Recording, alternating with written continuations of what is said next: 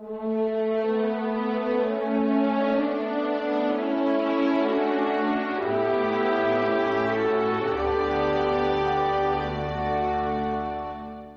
Padre os ama porque vosotros me queréis y creéis. Qué saber que cuando tú quieres a una persona, también quieres a los que esa persona quiere. Simplemente por el mero hecho de que alguien es muy querido para tu hijo o alguien es muy querido para un hermano, hombre, pues evidentemente eso te hace que incremente su amor. A Jesús le pasa lo mismo, dice, el Padre os quiere, además de porque existís, además de por muchas cosas, porque me queréis a mí. Y efectivamente, querer a Cristo significa dar gloria a Dios. Querer a Cristo significa hacer feliz no solamente a Jesucristo, que es Dios, sino por supuesto al Padre y al Espíritu Santo. Y eso, claro, nosotros de algún modo tenemos siempre que revisar que nuestra relación con Cristo solo tiene que ser de cariño. No puede ser una relación de obligación.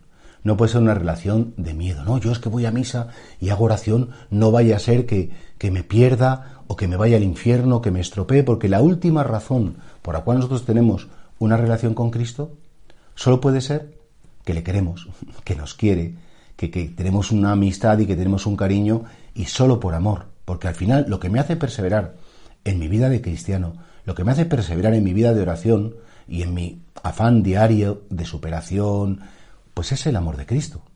Solo el amor te hace perseverar. Las demás cosas cansan. Humanamente hablando, cuando tú tienes una relación con una persona, bien sea de amistad, bien sea familiar, es que al final esas relaciones crecen por amor. Porque si son por cumplimiento, por obligación, por necesidad, incluso por interés propio, al final acabarán estropeándose.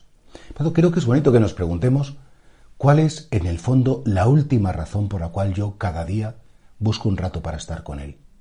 ¿Cuál es la razón por la que cada día yo escucho palabra de vida, por ejemplo? O, voy a la Santa Misa o la escucho en televisión. ¿Cuál es la última razón? ¿Para ser tú más bueno? ¿Para ser mejor persona? ¿Para cumplir con una obligación que creo que Dios me ha puesto en mi corazón? O sea, en definitiva, la última razón es por ti o es por Él. Y entonces dice, bueno, Dios mío, es que yo creo que tú te mereces que te dediquen tiempo. Es que yo creo, Señor, que a ti te hace muy feliz. Es que habrá días que me apetezca más, que me apetezca menos, que incluso que tenga el día muy complicado y tengo que hacer un grandísimo esfuerzo para sacar un tiempo para ti, pero es que tú te lo mereces todo.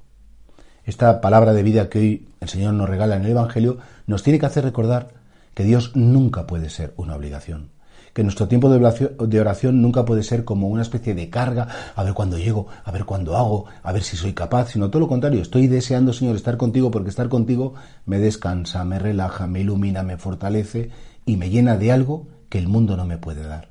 Y por eso, claro, sí, el Padre nos ama porque amamos a Jesús y porque creemos en Él. Claro que sí. El Padre y el Espíritu Santo y por supuesto el mismo Jesús nos agradece en cada instante de nuestra vida que le dediquemos a Él.